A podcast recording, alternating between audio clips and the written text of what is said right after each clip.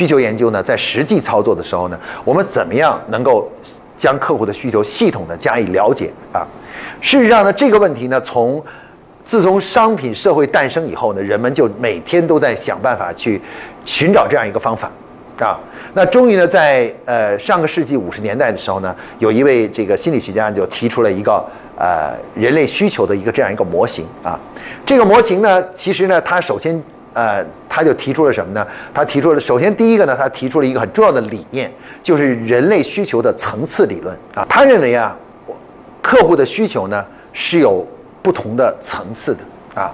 什么叫层次呢？就是其实，在我们的心目，在我们的生活中啊，我们其实生活会面对很多问题啊。那么，人类有一个很重要的能力呢，就是对问题进行概括。他把他会把那些很小很小的问题先分好类啊，这一类问题叫什么问题？那一类问题叫什么问题？那一个问题，因为他大脑要想管理好这么多的问题的解决，他就必须得进行概括，把它建成一个有序的结构啊，就是结构。那这样呢，在我们的人类的内心中呢，对所有的问题呢，就不会说都是像，啊，散在地上的一大大一大片的小石小石子一样的散在地上，而会怎么样呢？而会它会把它分成，把这些细散的需求啊分成小类，然后再概括成大类啊，概括成大类。那么这个呢，我们就经过研究就发现，在几乎在所有的消费者心目中啊，这个对问题的解决呢，都分成了。若干个层次，到目前为止，我们发现大多数消费者在内心中呢，会把他生活中遇到的问题啊，分成若干个不同的层次。一般来说，我们认为是会至少分成三个层次。这个层次的特点就是什么呢？越往上层呢，越概括，因为它是顶层的需求，就是大方向的需求。那么越往下呢，越具体。那实际上，在我们心目中，对于我们生活中遇到的各种问题呢，大家可以想象一下，就像一棵树一样的啊，在根部呢有一个总的要解决的问题，然后呢，在上面呢这个问题会被不断的细化，细化到很具体的问题啊。那么这就诞生了一个概念，就是什么呢？叫做需求的层次理论。那我们就发现，客户的需求分为一层需求、二层需求和三层需求。那一层需求呢是抽象和概括的。三层需求呢是具体和形象的。那问题是我们当准备要开发产品的时候，我们应该去找到什么样的需求呢？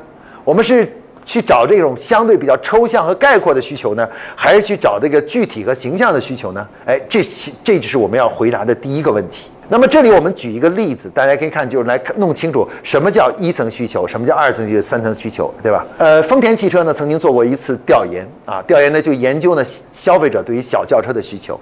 那一开始他们也没有这个概念，不知道消费者的需求是分为很多层次的，所以说呢，他们就选了一些客户，选了一些消费者，就来做这个调研，就问说：“请问您对小轿车有什么需求？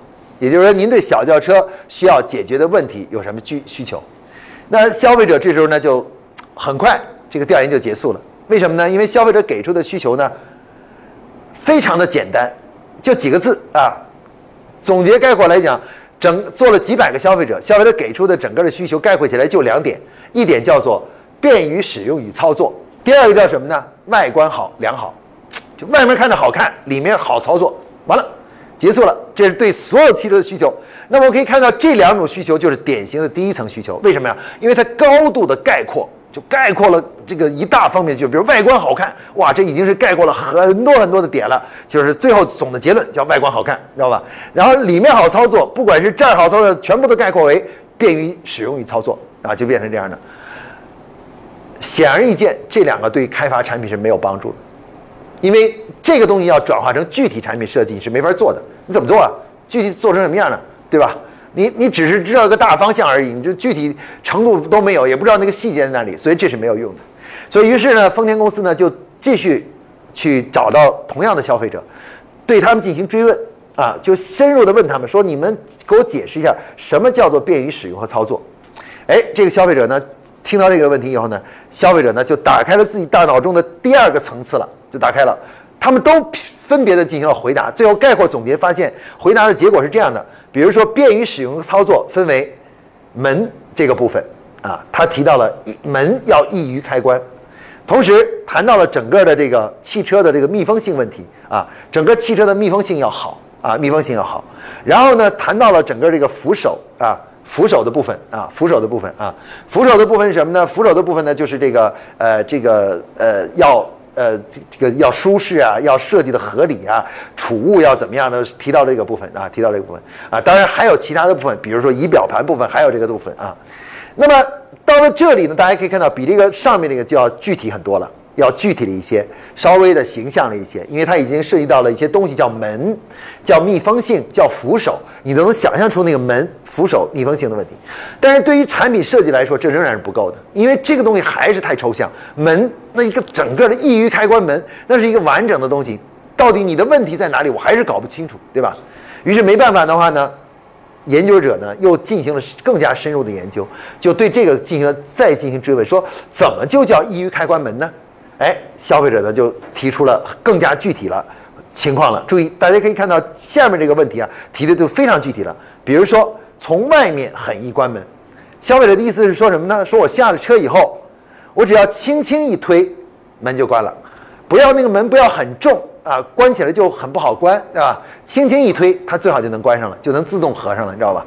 啊，然后呢，在斜坡上能够保持打开，这个车车门。车停在一个斜坡上，就是你把把门推出去的时候，推到哪里它就停在哪里，而不会说你推出去了，一回头这门又回来了，对吧？如果有孩子的话，孩子很容易被夹到的。他一下下车以后，那个门一反弹回来，会夹到孩子的腿的，你知道吧？对吧？哎，他就说你这个门推到哪里，它就会停在哪里，啊，停哪里。然后呢，关门不反弹。啊，就是关门的时候不会有一个反弹力嘛？它不会，那没有给打开一半，你知道吗？那以前我们看到有些生产的不好的那个质量的汽车，经常是那门关一下，它就会给反弹半半半下回来，结果那门等于没关实，你还得再关一次，你知道吧？大家注意到这里，消费者提出的问题已经非常的清晰了，清晰到什么程度呢？我们就说了，它在你的头脑中将会形成什么呢？形成一个图像。不仅能够形成图像，而且它对问解决问题的程度也提得非常准确。比如说，在外面啊，一手就可以把门关上；在斜斜坡上，门推推开到哪里就会停在哪里，对吧？然后呢，那个关门以后不会出现反弹，也就是说不会再弹回半半半一半来啊。这些都提的很明确的要求，场景解问题解决程度都提得很清楚。好了，这个部分。当一个问题描述到这种程度，就符合了刚才咱们对需求的描述，对吧？问题是什么？程度是什么？对吧？而且最重要的是，产品的开发者和消费者的需求准确的对接在一起了。大家知道，你如果用这个的话，你是对接不到一块儿去的，你知道吧？你认为的这个所谓便于使用的操作和客户认为的便于使用，那是两完可能是完全两回事儿，你知道吧？但是到了这里的时候，你就会发现。阅读者、研究者和客户之间就完全统一在一起了，啊，完全统一在一起了。那么这个统一在一起以后，对于产品开发来说就已经足够了。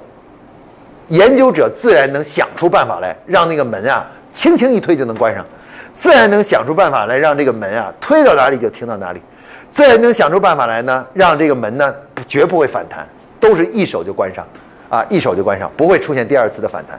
那这些问题是研究者去解决的，对吧？他能想出各种科技来解决。但是你讲到这里了，他就知道该去做什么，该去研发什么了啊？该去研发什么？我们发现呢，在我们做需求研究的时候，第一件事情就是什么呢？我们要知道我们要研究的那个需求的最后的目标是什么？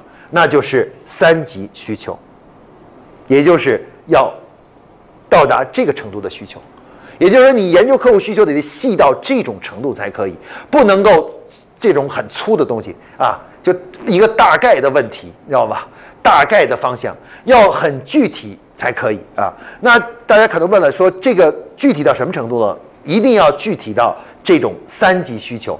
那这种三级需求呢，我们又给它起了个名字，叫什么呢？叫做场景化需求。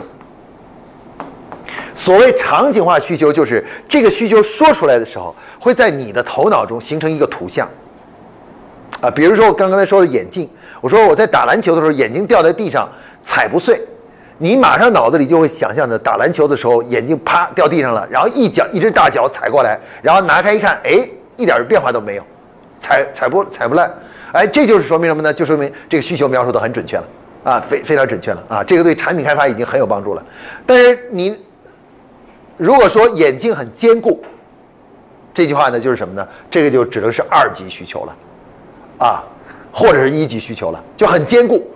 那坚固怎么呢？你能成形成任何图像叫坚固吗？对吧？你是形不成图像的。你形不成一个对坚固的这种描这种需求的描这个这个图像啊，所以这个就不合理。所以这是我们对于需求的第一个需求研究的第一点，就是我们要研究什么样的需求。我们说我们在这次调研中呢，一定要研究的是消费者的三级需求，因为只有这种三级需求，也就是场景化的需求呢，才能够帮助我们开发产品。啊，开发产品才能对产品开发很有帮助，你知道吧？如果是开发出的都是这种概括的需求，那就没有意义了。产品开发，因为你没有场景，你就不知道你面对的那个命题是什么，就解决那个问题是什么，就不清楚。不清楚的话，就很容易和消费者产生歧义性。就他要的是那个，你要的你给的是那另外一个东西。比如说，如果你只是看到这个易于开关门，你是很难想到斜坡上那门推到哪里去。就停在哪里，你就是想不到这个东西的，你是可能没有体验的啊。所以说呢，我们说呢，要了解需求的时候，一定要了解到这种场景化的需求，啊。好了，这个定义结束以后，下面我们就可以进入到怎么样获得这个需求了。这个问题回答了以后啊，就是这个需求的这个程度回答以后啊，我们下面就来探讨一下怎么样去获得这个需求啊，这个需求啊。那么我们可以看到呢，其实呢。三级需求的区别对于客户的区别在哪里呢？我们可以看到，当客户能提出这样的问题的时候啊，这些问题是怎么提出来的呢？告诉大家，这个不是客户想象出来的，这一定是客户在实际使用产品中啊，这个实际使用产品中啊遇到的问题。换句话说呢，就是说这些。客户能提出这些东西，什么外面一关门这些东西，它怎么来的呢？这个百分之九十呢都是什么？不是客户想象出来的，而是客户在实际使用这个产品中呢已经遇到过的问题，也就是说是他的记忆和经验啊，记忆和经验。那么换句话说，我们要想去找到客户的需求的话呢，我们第一个要回答的问题就是：我们怎么才能问出来呢？我们才能了解他的记忆和经验呢？啊，记忆和经验呢？哎，这个地方呢，呃，这个行为学家呢，通过研究就发现，要想回答、了解这个问题啊，只能用一个办法是什么呢？做这个跟消费者进行访谈。我们要想办法引导他回忆起来使用这个产品时候遇到的问题。啊，有些问题呢，可能发生的时间已经比较长了啊，比较长了。呃，消费者呢有点不记不太清楚了，所以他需你我们需要什么呢？需要让消费者呢，呃，引导消费者去回忆。所以整个需求研究呢，它设计中呢，他就提出了第一个阶段啊，就第一个重要的这个需求研究阶段是什么呢？就是要建建立一个三级需求库啊，三级需求库。我们实际上。我们刚才说过了，我们说要想去开发出产品，得要找到了解客户的需求。我们刚才回答的第一个问题就是需求要到什么程度才可以。那么第二个要回答的问题是什么呢？这如果客户的需求很多的话，我们要先满足哪些需求，然后再满足哪些需求？那实际上这成为了需求研究的两个命题啊。第一个问题是需求有哪些？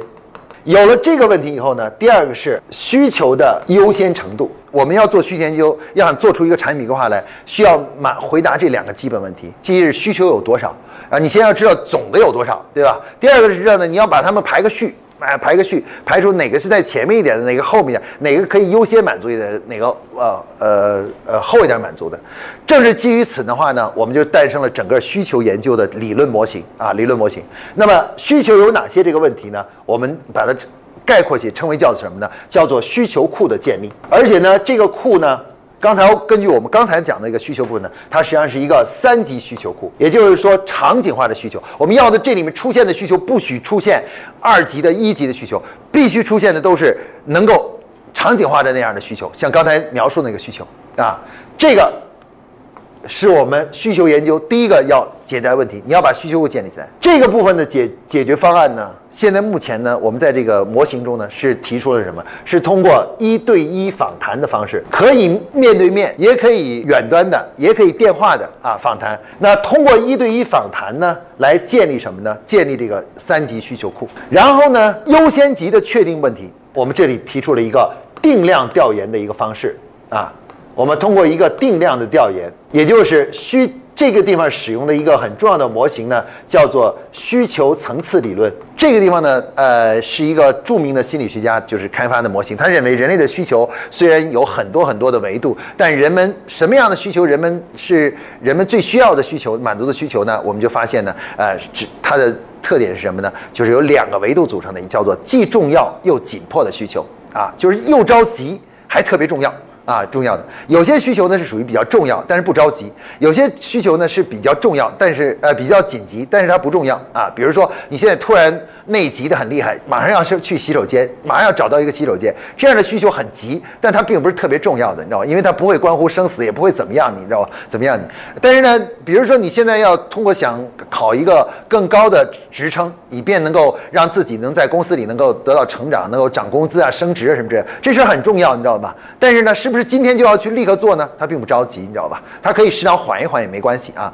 但是有的事情呢，就会遇到呢既重要而又紧急的事情啊。那么这部分呢，我们是通过定量调研的部分啊，定量调研部分啊，通过定量的部分，最终呢能够呃把所有的需求呢进行一个分级、分类和分级啊。刚才我们说的这个理论模型中，第一个是建需求库，三级需求库啊，是通过一对一访谈的方式来。建立的，然后呢，第二个部分的话呢，把需求呢进行分类呢，我们是按把它按照什么呢？按照重要和未满足，呃，重要和紧迫进行分，呃，进行进进行啊进行区分啊，就是我们将会把所有的需求通过市场调研，然后呢，每一个点呢都测量出这个坐标啊，横坐标呢是这个呃呃呃纵坐标是重要性。啊，横坐标呢是就是它的紧迫性啊。这个紧迫性描述方法呢有两种，一种是描述它的紧迫性，另外一种是描述它的满足度啊。我们发现呢，就是如果市面上所有东西都不能满足的话，它就变得很紧迫，对吧？如果市市面上的东西都能够都具有这个功能的话，那就变得不紧迫了。所以我们这个呃紧迫程度呢，也也另外一种方法就是翻翻译成这个满足啊满足度这个这个方面，然后最终呢会形成一个二维的象限图。啊，二维的这样一个象限图，象限图，所有的点呢将会按照顺序呢，就全部具体的就是呃做成这样的一个象限图，分布在这里。最终呢，有一部分的话呢，有一部分的点，大家可以看到就会分布在这里啊，分布在这里啊。那分布在这里的点呢，就是我们说的重要而又未满足，或者重要而又紧迫的客户需求啊。这个呢，就是我们说的新产品开发的新产品的方向。啊，或者新产品开发的升级点，啊，新新品的点就诞生了，啊，就新品的这个升级点就诞生了，啊，然后呢？呃，其他象限呢也有含义啊，其他的象限也有它的含义啊。我们在后面的这个每讲到这个具体这个这个课程的时候，就是这个定量研究的时候呢，我还会给大家进行深入的介绍啊。那今天呢，我们刚才说呢，就是说需求研究这个这个部分的话呢，第一，我们先定义了需求研究它的这个就是这个呃呃。它的这个需求的程度，我们刚才提到了，我们要的需求呢，实际上就是呃三级需求，我们要的是三级需求，我们要场景化需求，我们不能不要一一级需求和二级需求。然后呢，同时呢，我们知道呢，需求这个部分的话呢，要想把它弄清楚的话呢，是由两个阶段和步骤组成的。第一个步骤是什么呢？先要做建需求库啊，先要把你目标群体的可能的各种各样的需求都要。三级需求都要找到啊，找到就先有一个全集啊，先要把需求全集建立起来啊。建立起需求全集以后的话呢，然后的话呢，再有第二步需求研究的第二步，就是把这个全集运用一个定量调研的方式，把它找到它的位置啊，每个需求的那个坐标和位置在哪里，也就是做出这张图来啊。这张图是以重要性和紧迫性或者叫重要性和满足度作为这个横坐标和纵坐标，然后呢，最终呢生成这么一张图。